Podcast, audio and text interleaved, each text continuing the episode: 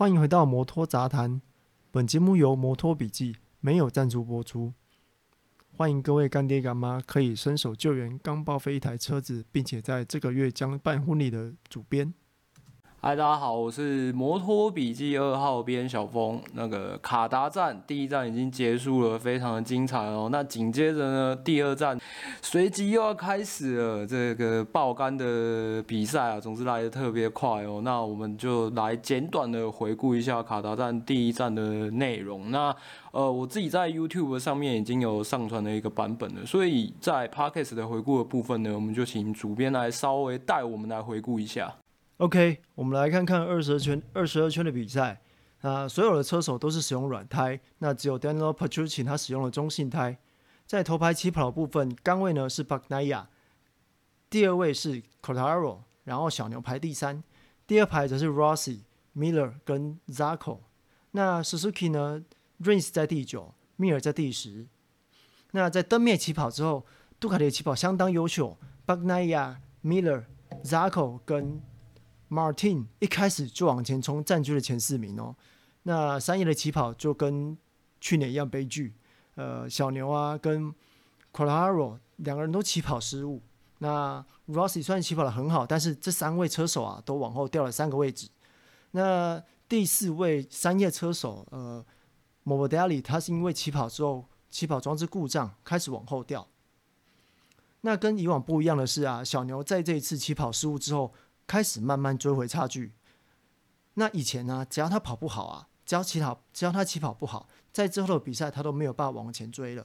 今年会有这样的改变，我看可能跟他的心态啊，还有新的测试车手改变都有关系。Quartararo 一开始有不错的速度，但是后来呢，跟 Ross 一样碰到后轮抓地力不足的问题，所以也往后掉。接着在三圈之后，Suzuki 开始急起直追。Mir 在最后三圈还追上了 Zarco，排在第三。那在最后一圈的时候出手要超越 Zarco，不过在最后弯出弯的时候却被 Zako 跟 Bagnaia 的直线霸凌，一次掉了两个位置。那以第四名完赛，最终小牛拿下了这次的冠军，Zako 第二，Bagnaia 第三，那米尔只能够含恨的拿到第四。那以上就是这一次啊比赛他们比赛的回顾。再来呢，我们会个别的，就是稍微讲一下，就是我们两个对这场比赛的看法。那其实我自己的看法有先发布在这个 YouTube 的这个社群上面，我稍微简短讲了一下哦。这个以往啊，去年我们戏称啊，这个三叶总是呃猜拳猜输的会拿到最烂那一台。那今年呢？看起来啊，我觉得看起来是一台正常绕赛的三台。不过其实我觉得法比奥有一点算非战之罪吧，毕竟这个杜卡迪的起跑这么强势哦，在在这样的表现之下，我觉得也还算 OK 了。那。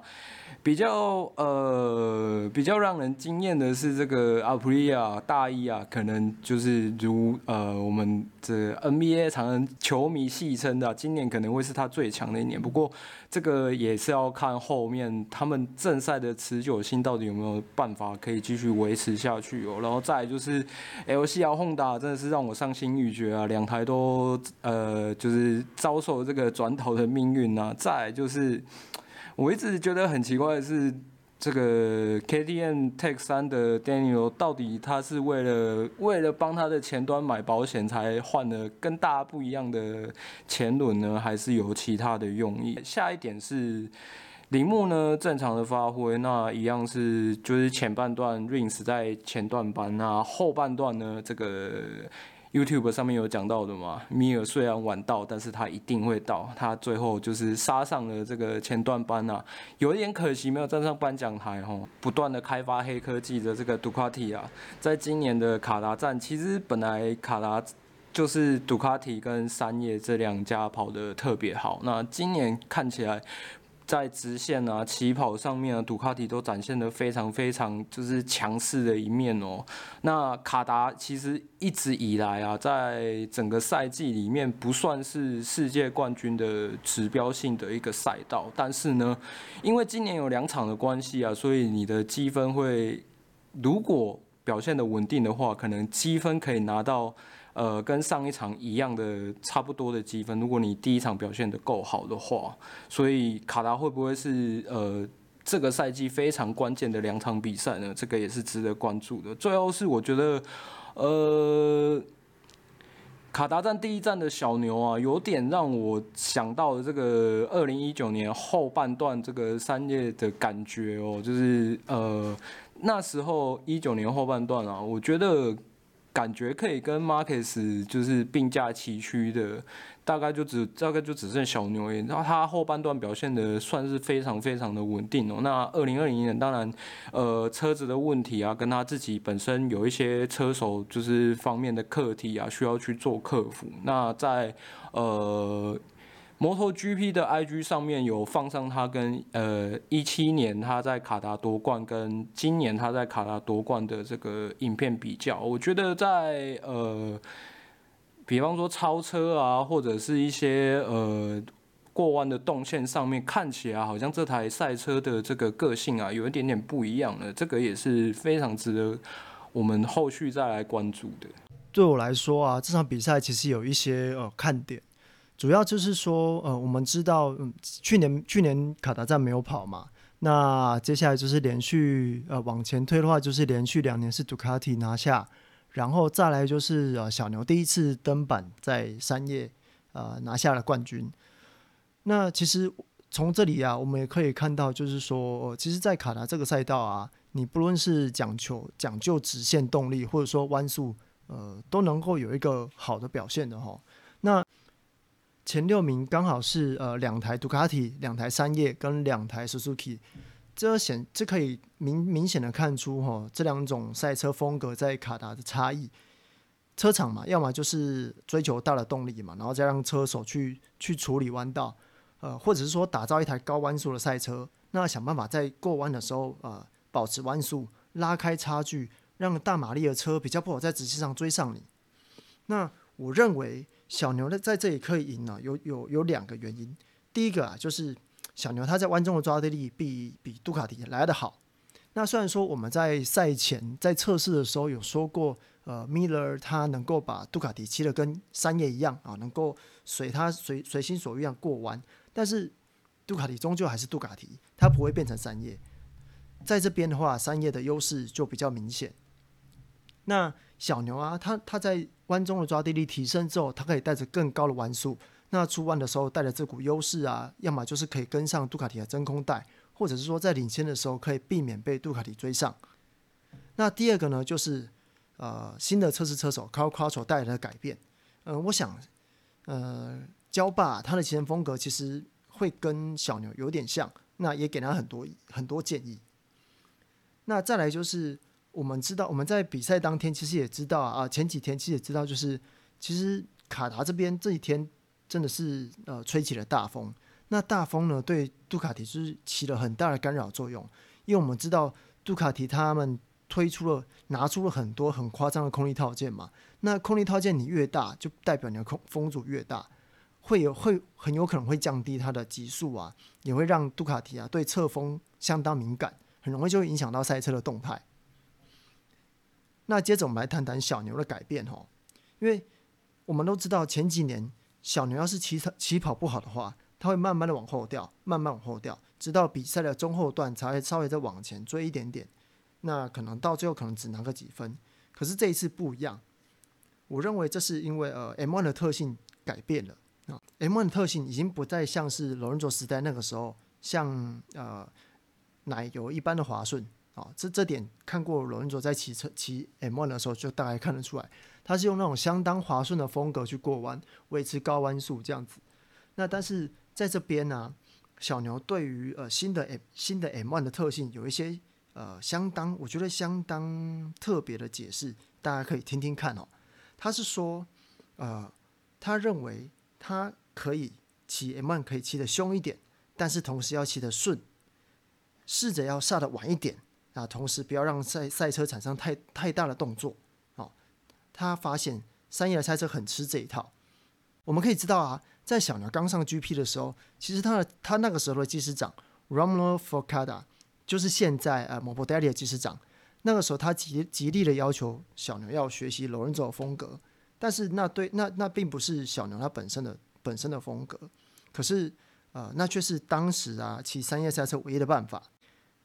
现在 M1 的特性已经改变了，那代表小牛开发的方向啊得到了重视，也代表啊商业其实已经进入下一个世代。那再来就是我们来看看啊，就是我我们认为啊，我认为就是卡达站真正的赢家跟输家，当然呃显而易见的小牛，他一定是最大的赢家嘛，毕竟他一开始起跑失误，但是他巧妙运用商业的特性追回来，再稳稳定稳定的往前追，并拿下了冠军，这在以前是不会出现的。第二个是米尔，怎么说呢？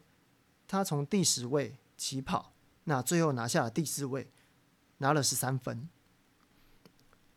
呃，就像就像小峰说的，密尔可能会迟到，但是他一定会到，他一定都会在那边。如果说在最后一弯，密尔没有贪心，想要维持弯速，想要拼个颁奖台的话，其实他可以稳稳的拿下第第三或第四。嗯，要怎么讲？这样讲这样讲好奇怪啊、哦！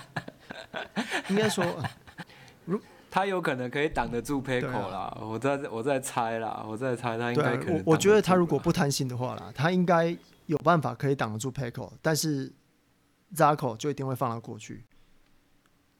这边你好解吗？这边了解吗？还还是我觉得要？啊、我觉得可以，可以啊，我觉得 可以啊。啊 我觉得在这种节奏里面，突然突然加入这个，可能可能观众会突然醒过。啊、再来就是 Quartararo 起跑虽然掉三个位置啊，不过。呃，最后他还是以第五名呢拿下十一分，这对一个要拼冠军的人啊，这十一分呢，我觉得相当的宝贵。那接下来有赢家就有输家嘛。那第一个头号输家，我觉得是 Miller，，毕竟从测试开始到到所有的练习赛啊，甚至是排位赛，他都表现相当强势。可是到后来，他却只拿了第九名，拿下七分，这对一个。呃，一样要拼世界冠军的人来说，这真的是有点伤啊。不过，我想，呃，在第二场比赛，或许他会有一些改进。那另外一个呢，就是莫博戴利啦。我可是我觉得，这真的是呃，不是他的问题啊。毕竟是起跑装置出起跑装置出了问题嘛，让他整场比赛他的车尾哦都维持到一个呃非常低的位置。这推测起来，可能是起跑装置那个液压按钮坏掉了，导致他。呃，坐垫卡住了，没有办法去调整。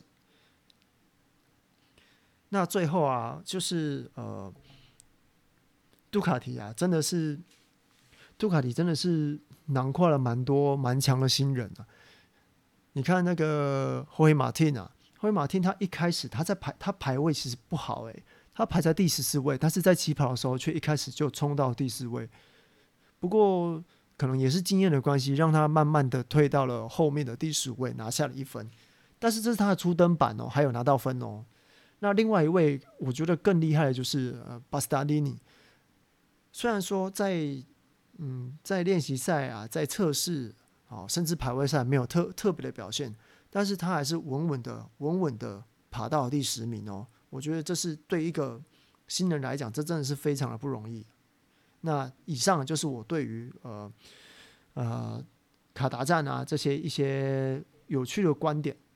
然后新人新人有讲到卢卡卢卡马林有什么相关的消息吗？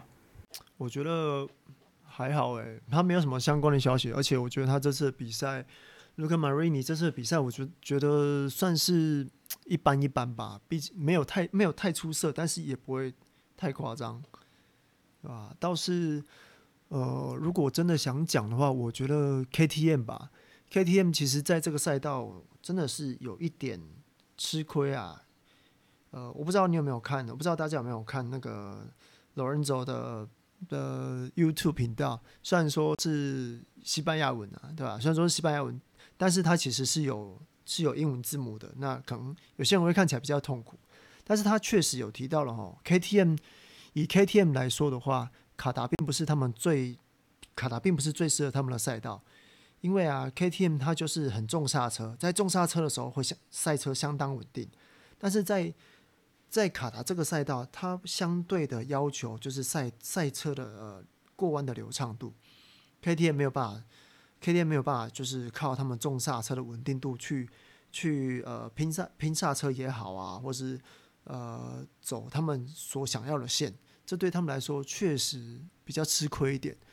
不过我想这个可能呃，到我我我认为到葡萄牙站应该会改善很多，毕竟毕竟 Olivera 他在葡萄牙站台拿下冠军，我想可能再撑再撑一点，到葡萄牙站应该会有一点拨云见日的感觉啦。那本田的命运会跟 KTN 差不多吗？本田的话，我我倒是认为小一可以再观察一下，因为第一场比赛他他表现的不错，老实说，他表现的其实还不错。认为他现在需要的哈，比较不像是呃要去拼，可能去拼前段班，或是去冲击颁奖台之类的。我我认为他现在比较需要的就是在回到欧陆之前，尽量累积在这一台赛车上面的里程数，多骑一点，多骑一点，去去去熟悉这台赛车的极限在哪里。因为我相信以他的他比较激进的骑风啊，或许他会比较可以接近呃小马那种疯狂式的呃去的拼劲啊。所以我觉得他的当务之急哦，应该是要多骑啦。然后讲到小一，就是还会再讲到大一嘛。我认为大一这一次的表现，嗯，我觉得还算不错。以一台以一台呃使用新引擎的赛车来讲的话，其实呃这样子的表现还算是不错。那在卡达第二站的话，或许或许可以看到一些，如如果有呃，或许可以看到一些改善啊。对，我我其实是蛮希望大一能够再往前进一点点的啦，对吧？大致上就是这样。以上就是第四集的摩托杂谈。那喜欢这这一系列的呃听众朋友、车迷朋友，就是可以持续追踪呃摩托杂谈。我们会尽量在每每次的正赛结束后的周五，周应该是周五吧？应该是周哎，对，我会。我在周五那更新我们最新的 Podcast，那我们下次见喽，拜拜。今年 Fox 体育台推出台湾，好多人在粉丝专业询问怎么继续收看 MotoGP，每一次我都会回答，找官方的 Video Pass 啊。对我来说，支持喜欢的运动最直接的就是抖内，像买周边等等，买线上短播不也是抖内的一种吗？更何况还可以找两个一样喜欢赛车的朋友一起分享，其实不会花费太多。当然，每次大家问了之后，总会有其他车迷朋友推荐一些管道。我想搭配使用，大概不用担心看不到赛车。大家会一直在粉砖问这个问题，追根究底还是我们的触及率太低了。看来我们还是得要继续检讨。